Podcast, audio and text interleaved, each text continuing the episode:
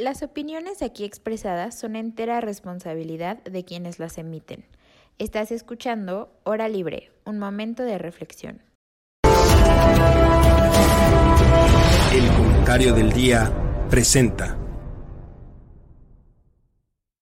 Tratamos de proponer ideas acerca de cómo resolver problemas súper filosóficos. Estamos haciendo algo.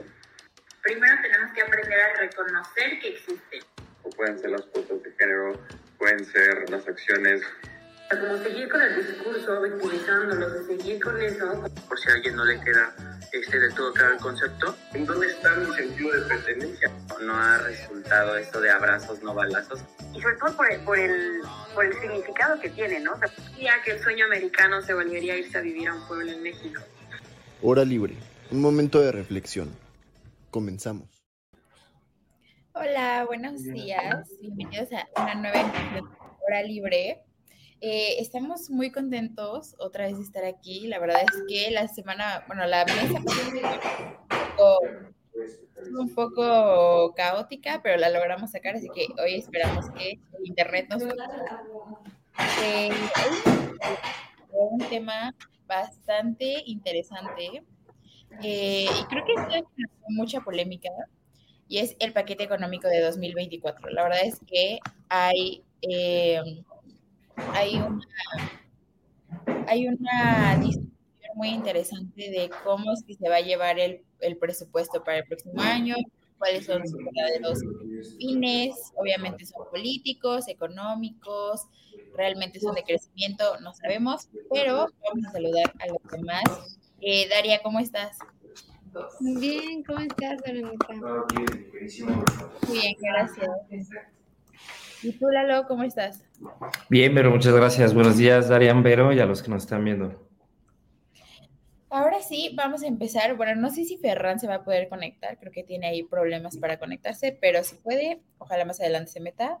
Eh, vamos a empezar con el paquete de 2024. La verdad es que este acaba de ser casi que anunciado la semana pasada y dio muchos detalles que decir, hubo bastantes opiniones obviamente en contra, a favor.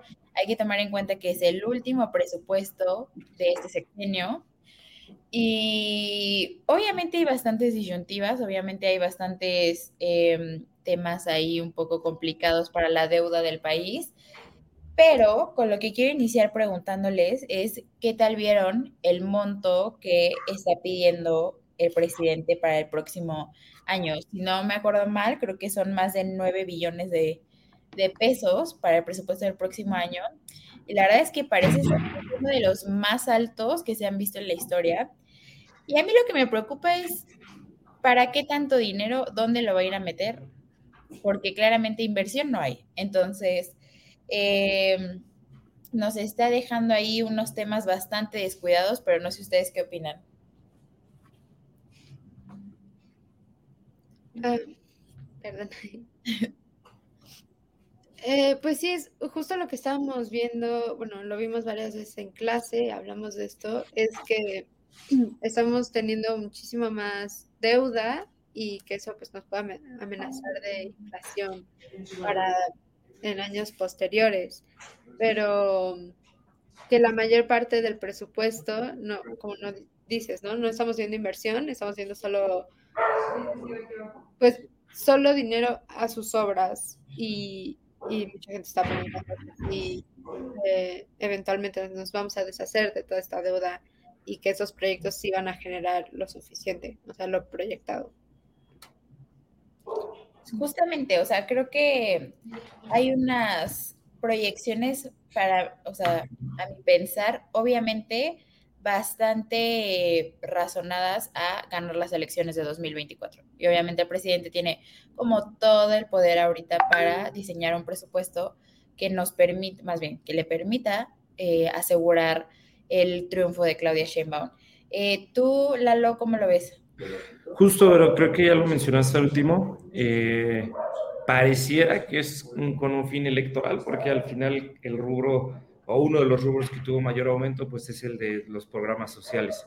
Entonces, pues ese dinero requiere claramente para aumentar eh, la población objetivo o el alcance de estos programas sociales.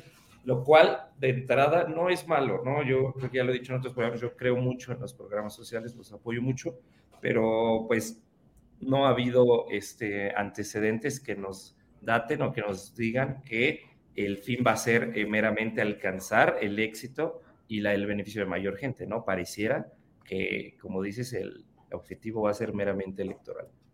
Justamente ya adentrándonos en como el primer gran red flag que tiene este, este presupuesto, que son los programas sociales. A ver, justo como dice Lalo, sí tienen un sentido de ser claramente los programas sociales, tienen un desarrollo, buscan más bien un desarrollo social. Y en este presupuesto se está eh, presupuestando que haya un crecimiento de 300 mil millones de pesos para los, para los programas sociales. Obviamente, escuchar esto pues sí alienta a las personas que se ven beneficiadas por estos programas sociales. Es una forma de, pues obviamente, obtener un recurso a las personas más necesitadas. Pero aquí vamos con el primer debate que les quería preguntar.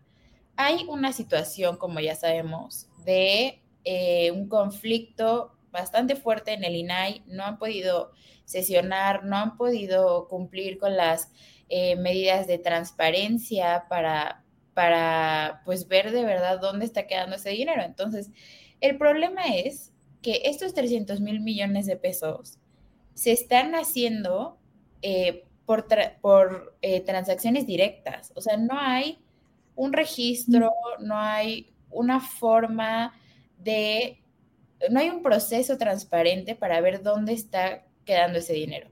Y tampoco hay un estudio o algo que respalde que este dinero de verdad está haciendo eh, pues para su fin, para un desarrollo social y para que las personas estén en una mejor situación. No se ve una mejor situación, seguimos teniendo a la mitad casi del país en una situación de pobreza bastante delicada, eh, jóvenes que no sabemos, o sea, que niños que no regresaron a la escuela ahora que entramos al ciclo escolar, este, la delincuencia está subiendo, entonces ¿Cómo saber o ustedes qué opinan de cuáles serían los métodos de transparencia o qué es lo que se necesita para que tengamos confianza en que esos 300 mil millones de pesos realmente están yendo para su fin?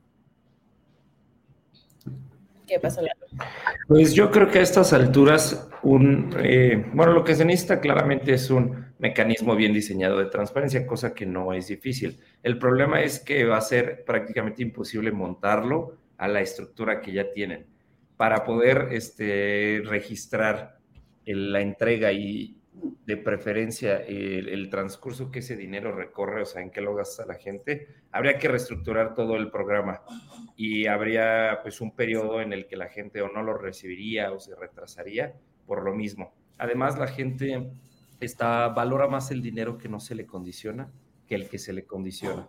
Eso está comprobado en estudios entonces, obviamente, si su fin es electoral, pues va a buscar la mayor apreciación de la gente, ¿no? Y no va a buscar que se rastre ese dinero. Pero no necesariamente es condicionarles el dinero, pero nada más quiero saber si ese dinero le está llegando de verdad a adultos mayores que lo necesitan o sigue habiendo inconsistencias de estar recibiendo dinero gente que ya falleció o alumnos que no están ni estudiando ni trabajando ni nada. Ese es, ese es como... Y mira que ahí, ahí es un, pro, me atrevería a decir que en la mayoría de los casos es un problema de la gente. Bueno, más, más que de, es un problema causado por la gente, porque es la gente la que está yendo a registrar a su papá que ya no vive, a su hijo que no estudia, y sin embargo, por falta de mecanismos, es que al gobierno le están viendo la cara. Pero no le importa, nuevamente, porque pareciera que es con un fin electoral. Si su fin fuera mejorar, pues no lo, no lo estaría simplemente dando por darlo pero esperemos que eso cambie. ¿Y tú qué opinas, Aria? Pues, o sea, sí, estamos viendo que el 22% del gasto está siendo destinado para pensiones y para apoyos sociales, mayormente a adultos mayores. Pero, o sea, el, costo de oportunidad que lo hemos visto mucho es que hay menos recursos para nuevas políticas, para Em, no sé, mejoras de energía, del medio ambiente y otras cosas que nos estamos, eh, que pues estamos dejando de lado, ¿no? El crecimiento del país y, la productividad para, pues de alguna manera, conseguir votos. Justamente, o sea, creo que eh, el incremento exorbitante de casi que se duplican las ayudas sociales en este presupuesto, nos va a llevar a otro tema que justo lo comenta Daria. No, es obviamente, un profesor nos lo decía y de verdad que me quedó muy claro con esta explicación. El presupuesto implica, si vas a jalar de un lado la cobija, vas a dejar desprotegida a alguien. Entonces, creo que esta cobija de Morena ya está full descobijando a muchas áreas que me parecen de importancia, o sea, suprema de verdad. ¿Dónde está, y, en el plan que nos presentaron, dónde está la inversión a la educación? ¿Dónde está la inversión a la seguridad? ¿Dónde está la inversión a la salud? O sea, eh, hay estos, y al menos estas tres áreas son o implican derechos humanos fundamentales y no los estamos viendo reflejados en el presupuesto. No hay ayuda para los, no hay una inversión para la educación, dado que tenemos una ahorita situación de educación o una crisis, porque hay muchos niños que no pudieron regresar a la escuela porque los precios de los útiles, este, uniformes, mochilas, etcétera, está elevadísimo y las familias no pueden cubrir ese gasto. Entonces, ¿dónde están los apoyos para ese sector que de verdad está siendo vulnerable ahorita? Em, ¿Dónde está el apoyo al sector salud? El sector salud se está cayendo y, no, me, no me es suficiente que el presidente me diga Pinky Promise que a final de este sexenio vamos a tener un sistema como Dinamarca porque no lo vamos a tener. Y todo lo contrario. O sea, este, este, este paquete económico nos está presentando, y creo que justo lo apunté por aquí, una disminución presupuestal, o sea, del 55.8% en el presupuesto de la Secretaría de Salud. ¿Cómo es que planea hacer un sistema como Dinamarca si le está quitando todo el presupuesto a la Secretaría de Salud? O sea, si algo lo ha venido persiguiendo al presidente es que los niños con cáncer no tienen medicamentos. ¿Y cómo? O sea, ¿cómo respaldas? ¿Cómo, con, qué cara vas a decir que no hay eh, insuficiencia de medicamentos si tienen un recorte de la mitad de su presupuesto. O sea, y en educación no hay nada. O sea, los sexenios anteriores, uno de los primeros rubros que tenía la mayor cantidad de dinero era la educación, siempre. Este sexenio la ha dejado y dejado y dejado y dejado. Y o sea, y perdón, pero tener a la, a la señora que explicó en la mañanera el nuevo sistema de educación es una vergüenza. O sea, la forma en que se expresó es una vergüenza y lo vemos reflejado ahora en el paquete económico. No sé ustedes cómo lo ven. Sí, a mí se me hace súper interesante. Yo no había llegado a esa cifra que comentaste de la Secretaría de Salud, pero dice que el IMSS Bienestar va a tener un aumento del 5.9% en presupuesto. Y, o sea, ¿dónde está la congruencia en aumentar el, el presupuesto para su propio su sistema, y, pero quitándole el presupuesto a, pues, a la nación, ¿no? O sea, ¿cómo van a manejar todo ese incremento si el organismo encargado de regularlo no tiene suficientes recursos?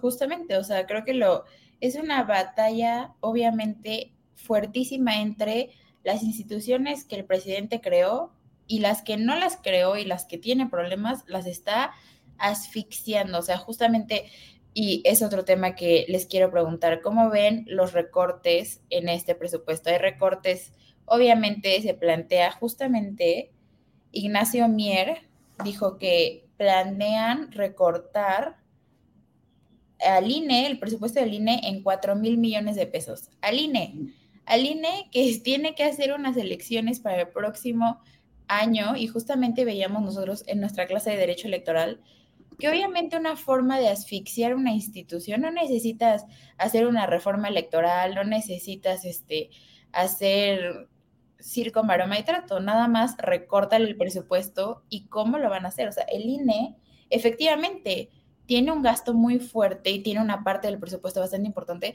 pero no es porque lo tienen a la basura.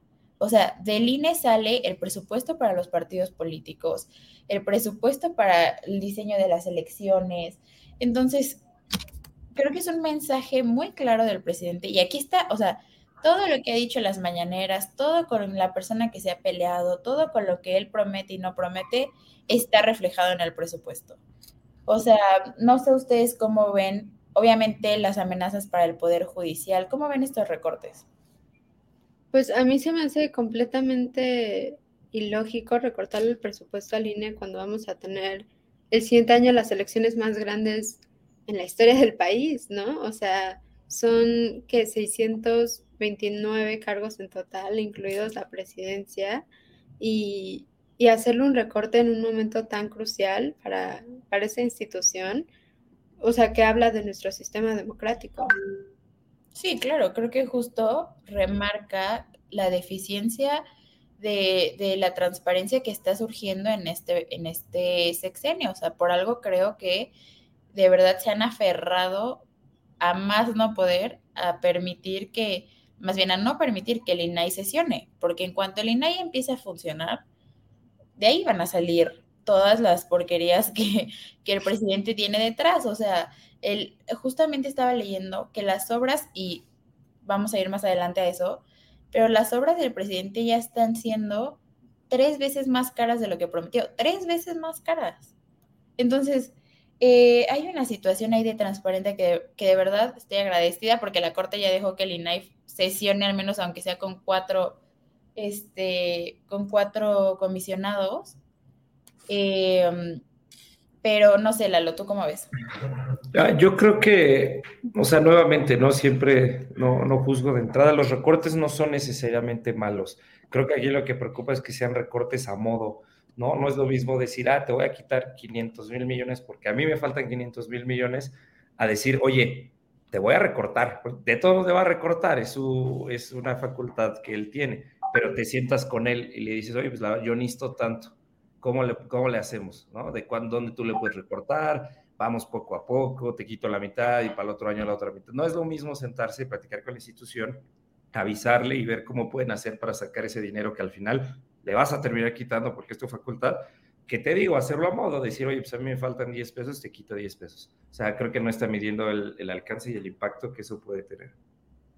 Justamente creo que, o sea, en este, en este presupuesto se ve, y de verdad que no queremos, yo ya sé que hace falta Ferran aquí para que nos dé la opinión del lado pero es que de verdad que hay situaciones, y creo que esto lo acabamos de ver nosotros en una clase de, este, programación y presupuesto, la forma en que todas las mentiras del presidente están tangibles aquí, están eh, reflejadas en un presupuesto que no está pensado para lo que es un presupuesto, no va ni en ni a favor del desarrollo social, ni a favor de la economía del país, ni a favor de la inversión en el país. No hay absolutamente nada que nos demuestre o nos refleje eh, buenas intenciones o, o, congruencia del presidente para la nación. Y justamente estaba leyendo, por ejemplo, que el déficit presupuestario, el déficit presupuestario es de... Eh, 1.7 billones de pesos. 1.7 billones de pesos, el déficit presupuestario. No sé si la audiencia sepa como qué implicaciones tiene esto del déficit presupuestario, pero el déficit presupuestario más o menos es como la diferencia entre lo que el país gasta y lo que realmente tiene de ingresos. Entonces, imagínense un déficit de 1.7 billones de pesos. ¿Cómo vas a justificar una cosa así? ¿Y cómo es que el presidente todavía todas las mañanas nos dice, el país no está endeudado, el país está asfixiado? Y justo con esto quiero entrar un poco al tema de la deuda con ustedes y cómo lo ven para la próxima presidenta. O sea, creo y quiero poner esto en la mesa y no sé ustedes sus opiniones, pero a mí me parece, y yo lo venía diciendo en varias emisiones, creo que va a haber un punto en el que va a ser irrelevante si la persona es, si, la, si quien gana es PRI, PAN, PRD, Morena, es Movimiento Ciudadano, con el nivel de endeudamiento que se va a dejar al país, me parece que la persona entrante, la nueva administración, va a tener que estirar hasta el último peso, porque hay una situación de deuda, hay una situación de margen fiscal bastante bajo que no entiendo cómo es que, o sea, de verdad, a mí me preocupa la próxima presidenta, porque no, o sea, y creo que eso se va a poder derivar en muchas otras cosas y no quiero saber los, los este, comentarios de la gente cuando termine el sexenio de la primera presidenta en México, pero seguramente van a ser de que la presidenta, una mujer no puede, miren cómo está el país, no sé qué, ya me imagino los comentarios. Pero quiero que entienda, al menos la audiencia que nos está escuchando, que de entrada ya no tienen una situación fácil. El nivel de endeudamiento del país va a ser tan peligroso y tan complicado de administrar que, o sea, de verdad a mí me parece que ya ni siquiera va a depender de qué partido gane. O sea, de verdad va a ser una situación de cómo vamos a sacar al país del endeudamiento en el que está. No sé cómo, pero no sé ustedes qué opinan. Daria, ¿tú qué opinas? Pues justo esto que mencionas de cómo lo vamos a ver al final del sexenio de la próxima presidenta, es que, bueno, hay mucha gente, ha habido muchas teorías ahorita, perdón, se me olvidó el nombre de este autor que propuso esta teoría, pero es que justo cuando un país o una compañía están eh, pues destinados a un tiempo de crisis, es cuando suelen poner a una mujer a cargo para, para que, pues no sé, está como setting up para el fracaso. Y, y, esto es lo que va a hacer esta deuda, o sea, quiera el presidente o no. Esto es lo que va a hacer esta enorme cantidad de deuda en el siguiente sexenio, es que vamos a tener una presidenta que, a pesar de todas las cosas que haga esta persona aparte, va a tener ya esta carga enorme de la que no se va a poder librar. Y, y el resultado va a ser probablemente pues, bastante negativo en torno a, las mujeres en posiciones de poder. Justamente, o sea, creo que va a dejar como en duda la credibilidad o la, la, capacidad que tenga la administración por ser una mujer, pero de entrada ya, o sea, ya no importa si va a ser mujer, hombre, si de qué partido, no importa. O sea, la situación de deuda y, administración ahí del dinero le va a ser muy complicado a la persona que sea. O sea, obviamente, obviamente tiene que llegar una persona competente a la administración, pero no va a ser suficiente. Va a tener un reto complicadísimo. No sé tú, Lalo, ¿cómo lo ves? Yo opino que la deuda no es necesariamente mala, necesariamente, ¿no? De entrada. Yo, o sea, se me asemeja mucho a cuando la administración de Salinas, cuando emitió los tesobonos, que al final fueron deuda y lo supo manejar y luego ahí por un error de comunicación pues, terminó en un desastre. Pero la deuda de entrada no es mala. Finalmente, o sea, hay que verlo como una oportunidad. Lo que sí va a ser malo es que si te endeudas para regalar ese dinero, ¿no? Es como si tú fueras a pedir un crédito y sales y lo regalas a los que pasen enfrente del banco. O sea, bueno, y luego cómo lo vas a pagar, ¿no? Entonces, yo no desconfío de la deuda, yo creo que hay que aprovechar la deuda. Te digo, no sé, o sea, a lo mejor un poco extremo, pero pues Japón es el país más endeudado del mundo y vaya que lo hace bien, ¿no? Pero pues nuevamente, si la deuda no va a ser eh, para inversión, no va a ser productiva, pues es dinero tirado a la basura, dinero que luego vas a tener que pagar. Y eso sí me presenta un gran problema. Aquí tengo un dato de lo que dice Lalo, que obviamente, o sea, si, si el endeudamiento se puede, siempre se puede manejar como las finanzas personales, obviamente llevándolas a un nivel macro. Pero si tú te endeudas, si tú tienes un crédito y lo sabes utilizar con responsabilidad, no tiene por qué generarte un problema. Y el, por ejemplo, Japón obviamente es bastante endeudado, pero la mayoría de ese endeudamiento es inversión, inversión en todos lados en, este, en seguridad, en educación, en este, infraestructura. Entonces eso les está generando obviamente beneficios positivos porque están creciendo a nivel económico.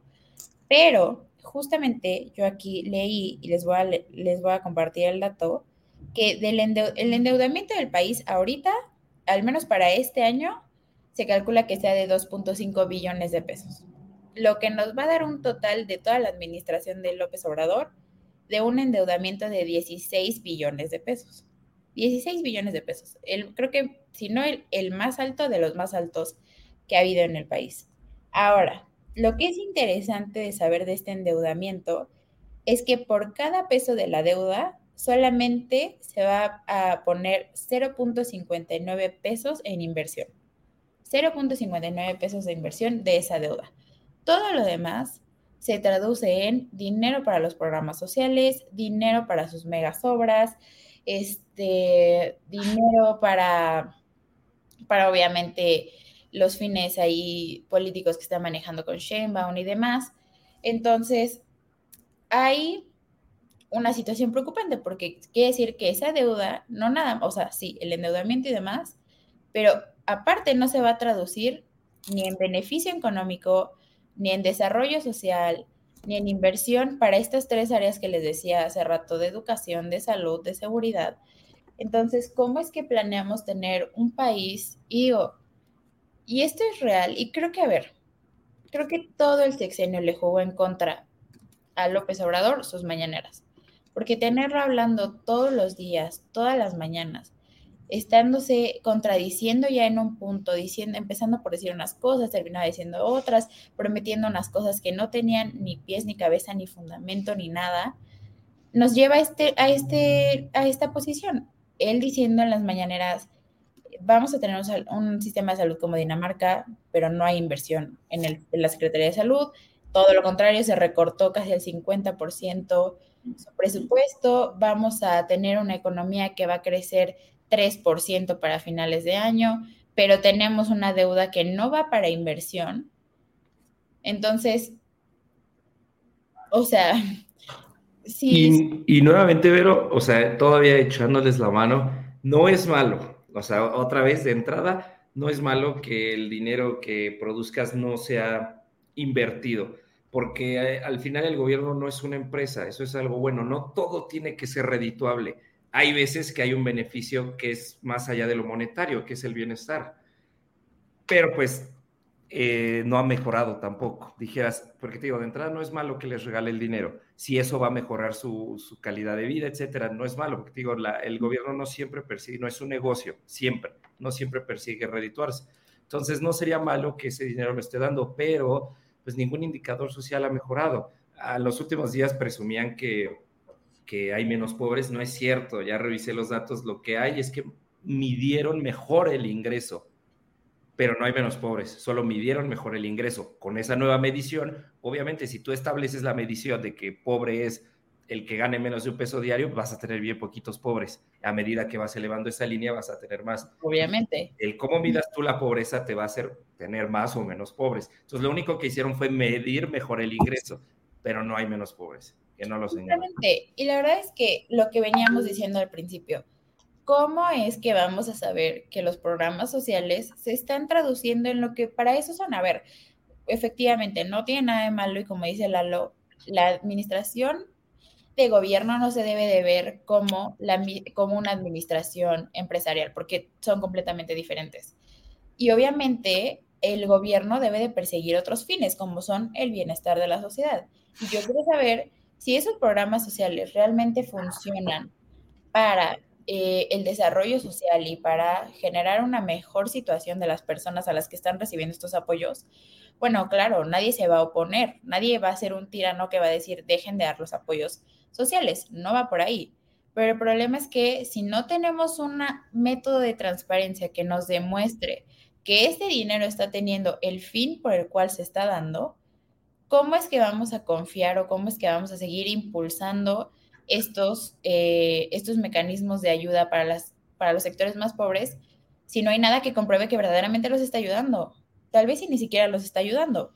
O sea, los adultos mayores, justamente, o sea, y esta fue la mentira más grande del mundo, pero a principio de sexenio, López Obrador prometió que se les iba a duplicar el, el, el ingreso. Y esto lo vi porque mis abuelos reciben esa pensión y claramente fue una mentira, porque lo que hicieron fue que en vez de darles cada mes la pensión, se las mandaron bimestral, pero doble. Entonces ellos dijeron como, está duplicada su, pensión, no está duplicada, nada más me lo recorrieron a que fuera bimestral. Ese tipo de cosas es cuando vemos que realmente los programas sociales ni siquiera están pensados para ayudar a la gente. Están traducidos en votos, en necesito tener mi sector eh, que confíe en mí que, y que de verdad, y a ver, o sea, esta es la realidad de nuestro país. Hay un país y un México muy necesitado, muy necesitado, muy, muy desgastado de pura política basada en nada. Y claro, claro que, va claro que los mexicanos vamos a estar en una posición de si, necesito ayuda, si la situación económica que nos dejó la pandemia, este, eh, a los adultos mayores que tienen una situación muy complicada, pues claro que vas a traducir tu voto en la persona que te va a prometer esa ayuda, porque la necesidad es muy fuerte y el país, en el nivel de pobreza que está, es muy delicado. Entonces, me parece que también es una situación de jugar con una, con una situación tan vulnerable, de una población tan vulnerable, que no, que me parece injusta, que me parece cobarde, que me parece horrible. Y, y esto me lleva a tocar otro tema diferente, pero a ver, también en estos recortes vimos recortes a la Secretaría de Cultura. Otro factor que me parece sumamente eh, decepcionante, porque si México se caracteriza por algo, es por, el, por la cultura, por el deporte, este, y ver ahorita, o sea, Ana Guevara creo que acaba de salir estas semanas, este, culpada de un desvío de creo que 300 millones de pesos, que yo digo, esa señora, ¿con qué cara está ahí diciendo que las nadadoras son unas no sé qué y que no hay, y que no hay dinero y que no hay no sé qué y que si quieren se pongan a trabajar? ¿Con qué cara? Y luego vemos estos recortes. Yo digo, bueno, o sea, es que de verdad y creo que lo comentábamos en una emisión de Cultura Pop, justo hablando de, que creo que hablamos de fútbol. ¿Cómo, o sea, cómo planeas que tu país, eh, o sea, sabes, sea reconocido, o sea, que, que potencie esas habilidades si de entrada no se las estás dando, si de entrada se las estás recortando? O sea, me parece también esa situación de recortar la Secretaría de Cultura todavía peor, o sea, no les estás dando desarrollo social en cuanto a no hay inversión de educación, no hay inversión en seguridad, no hay inversión en salud. Y más aparte, todos los otros factores que podían eh, ayudar al desarrollo social, como es la cultura, también la estás asfixiando. O sea, me parece que hay una situación ahí que va directamente en contra del desarrollo social. No sé ustedes cómo lo ven. Yo, o sea, quería hacer un comentario antes cuando estamos hablando de de lo positivo de los programas sociales si se ejecutan bien. Y acabo de buscar las cifras para tenerlas correctamente.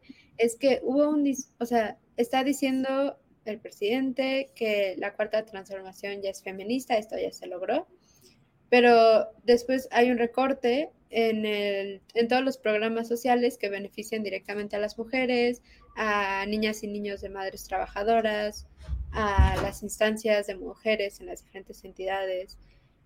Y, y esta otra vez está como, pues, confusión, si, si no hay una mejor palabra, de que quiere apoyar y dice que el presupuesto eh, va a ser para disminuir las desigualdades y avanzar en relación de los derechos humanos, pero no lo estamos viendo en la práctica.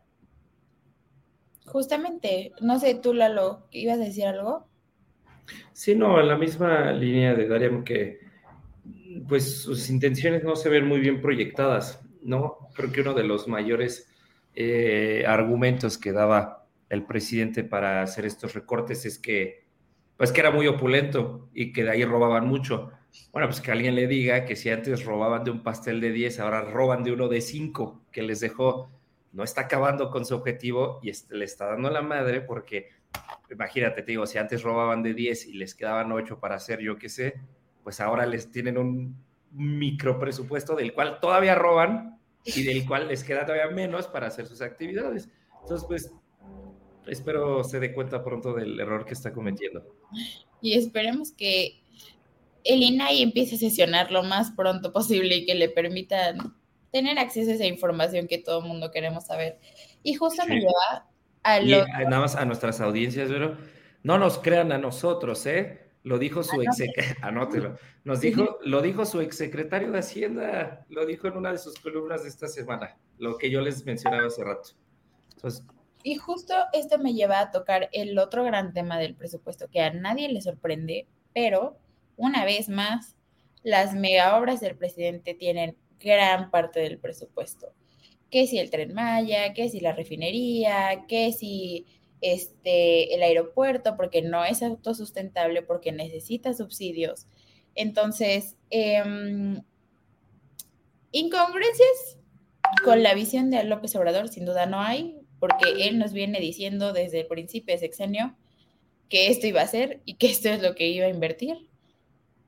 Pero nadie pensó que fuera tan literal, nadie pensó que fuera tan drástico y que todo el dinero se estuviera destinado a, a, las macroobras y justo lo que les decía hace rato y lo que les quería preguntar, eh, ¿cómo ven esto de que básicamente las, las macroobras ya están teniendo un, este, casi que cuestan el triple de lo que había dicho el presidente? No sé ustedes cómo lo ven. A ver, yo, yo, de entrada, nuevamente de entrada, no es malo. A ver, le ha pasado a todos los gobiernos. Haces cálculos y siempre hay algo, siempre hay algo y sale más caro. Ahora, la proporción es la preocupante tres veces. Oye, no, no, y no solo la proporción respecto a sí misma la obra, sino la obra respecto a otras obras. O sea, si tú tomas las obras más caras de sexenios pasados, ya no llegan ni a la mitad de lo que están saliendo estas. Entonces, te digo nuevamente y echándoles la mano de entrada, no es malo. A ver, uno no puede contemplar todo, aparecen imprevistos que hay que solucionar y ello implica más dinero, pero ya se le salió de las manos la cantidad.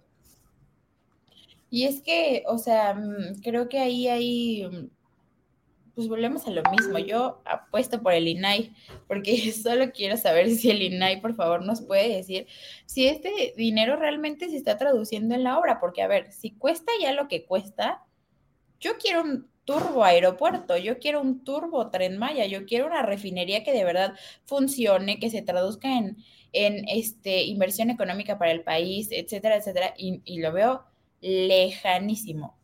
Entonces, eh, no sé, Daria, ¿tú cómo lo viste?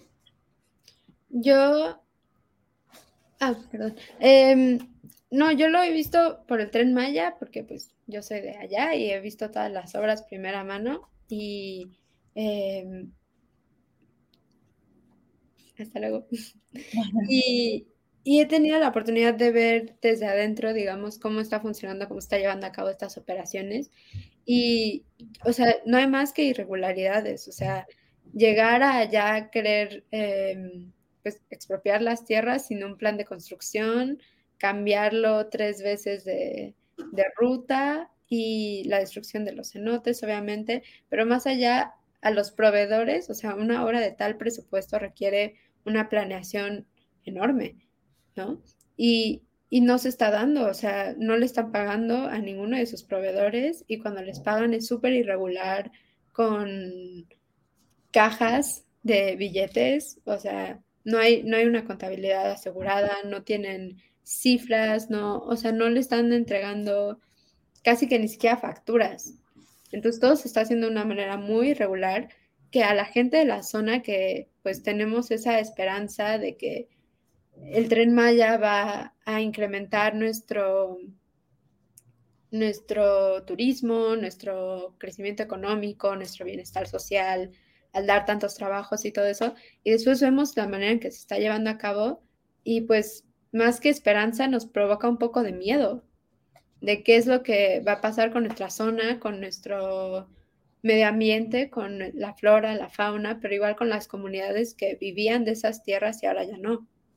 Justamente, o sea, creo que, a ver, o sea, el presidente desde el, desde el día uno dijo primero los pobres y está afectando zonas del país que son de entrada bastante eh, sensibles, bastante...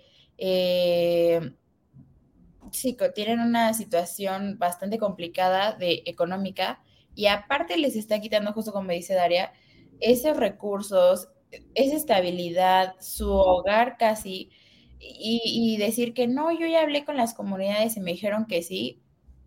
O sea, justo como dice Daria, hay unas irregularidades tremendas y esta situación de pagarle a los, de entrada, ya sabemos que el gobierno, y al menos en este sexenio, tanto, justo como decía Daria, los proveedores en los macroproyectos, o sea, lo que pasó con desechar el aeropuerto eh, que ya traía Peña Nieto, que porque todo era corrupto y, lo mandó este, a la roña. Y luego aparte, eh, hacer estas transacciones en efectivo justamente nos vuelven al punto que decíamos de no hay un método de transparencia que nos pueda comprobar que ese dinero está llegando a las personas correctas y la cantidad de dinero correcta está llegando a las personas correctas. Hay desfalco de dinero a lo por mayor. Este, obviamente, al no ser una transacción bancaria, por así decirlo, no hay registro, justo como me dice Daria, no hay factura, no hay nada que nos demuestre ese dinero a dónde se fue y quién lo tiene y por qué lo tiene. Y obviamente en esa situación el INAI va a ser todavía más complicado para el INAI investigar si realmente, investigar esa transparencia, porque de entrada son métodos súper irregulares y aparte ha habido muchas situaciones de adjudicaciones directas.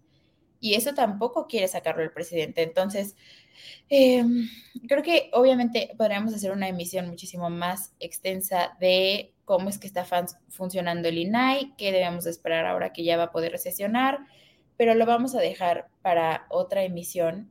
Y mientras tanto, ya solamente para cerrar con lo que, em, con, lo del tema de hoy, em, justo quería preguntarte, Daria, ya como último eh, tema, ¿tú cuáles crees que sean las consecuencias de que este eh, presupuesto esté basado en fines electorales y no en fines de desarrollo?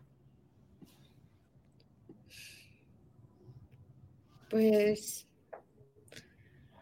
ay, no sé, es que creo que hay tantas tantas consecuencias que vamos a estar viendo que no soy experta en eso y no, no podré ver todas, pero, pero pues nos queda mucho ese sentimiento de que estamos viendo lo mismo una y otra vez con nuestros líderes, ¿no? O sea, que, que nos prometen algo, que esperamos algo y parece que en el papel significaría una mejora social, un, un un crecimiento en el desarrollo, en el, pues no sé, en la protección de derechos humanos, en el desempeño social del país, pero que al fin y al, cabo no, no se traduce en eso, ¿no? Y, y pues muy preocupante, obviamente, eh, la inflación que están produciendo eh, mundialmente sobre el presupuesto que acaba de salir, que la ONG está sacando alertas, que el Banco Mundial está sacando alertas, pues sí, o sea, no sé, yo diría que es bastante preocupante. Sí, y aparte creo que también otro factor importante que le va a jugar a la deuda en México y que obviamente el presidente se ha jactado de estamos haciendo lo que nadie en la historia ha hecho. A ver, esta idea del superpeso, claro que sí está padrísima y uy, wow, o sea, el, el peso está, el dólar está a 17 pesos y sigue bajando y no sé qué. Esta situación de que el dólar baje de la forma que baje, nada más le está incrementando deuda al país, o sea, se está traduciendo en una mayor cantidad de, deuda. Entonces, ahí obviamente volvemos como al mismo punto que hemos dicho en estas emisiones, las incongruencias del presidente, eh, pues ya están llegando a un punto en el que creo que ya, ya no puede seguir jugando a que todas las mañanas nos dice cosas y, la, y, y no nos demos cuenta de la realidad. O sea, aquí están los datos, aquí está el escrito, aquí está el presupuesto y aquí están las pruebas de que nada de lo que se ha prometido puede ser cumplido. No va a haber un sector salud como el de Dinamarca, porque la Secretaría tiene un recorte del casi del 50%. No va a haber un mejor sistema de educación porque de entrada ni siquiera está presupuestada una inversión para la educación.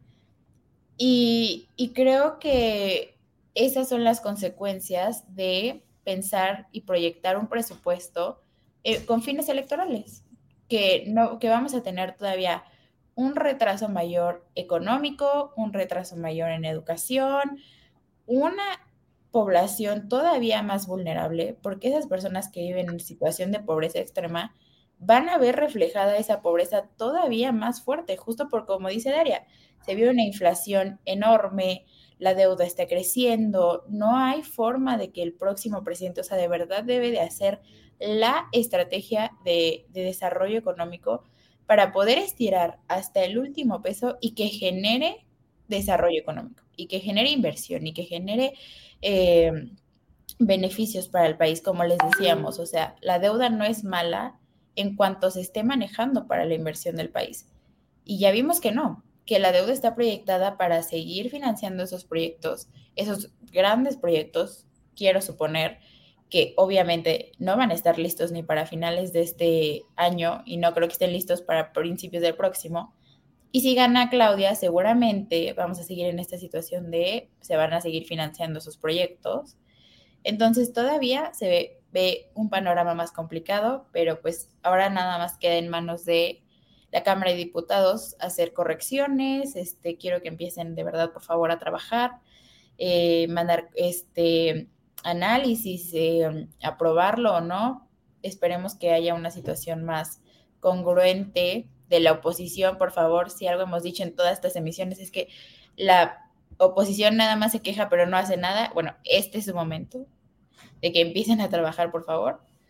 Eh, y nada, creo que vamos a dejar por hoy aquí la emisión. Se nos fue el tiempo volando porque la verdad es que tiene muchos temas que decir este, este presupuesto, pero hasta que no esté aprobado no podemos confirmar todo lo que hemos dicho. Tenemos que ver cómo reaccionan las, la oposición, cómo reaccionan en la Cámara de Diputados y ver cómo se desarrolla el debate con este nuevo presupuesto. Y pues nada, ya saben que nos pueden eh, ver eh, todos los miércoles y nos pueden ver a través de todas las plataformas, Amazon, este, Apple Podcast, eh, Spotify. Y obviamente no olviden seguirnos en todas nuestras redes sociales, ya saben, Instagram, Facebook, Twitter y demás. Eh, no olviden escuchar las demás emisiones, las de Voces Universitarias, El Trago Económico, La Bitácora Internacional. Y nada, gracias por estar y gracias a ti, Daria, por conectarte. Muchas gracias, Vero. Y gracias a lo que ya se tuvo que ir. Sí. Oye, oye, ¿te gustó la emisión? Entonces, no te la puedes perder la siguiente semana. Y recuerda que puedes escuchar este y otros programas en nuestra página oficial, comentariodeldia.com y en las plataformas de Spotify, Apple Podcast y Amazon Music Suscríbete y síguenos de cerca en todas nuestras redes sociales. No olvides darle me gusta.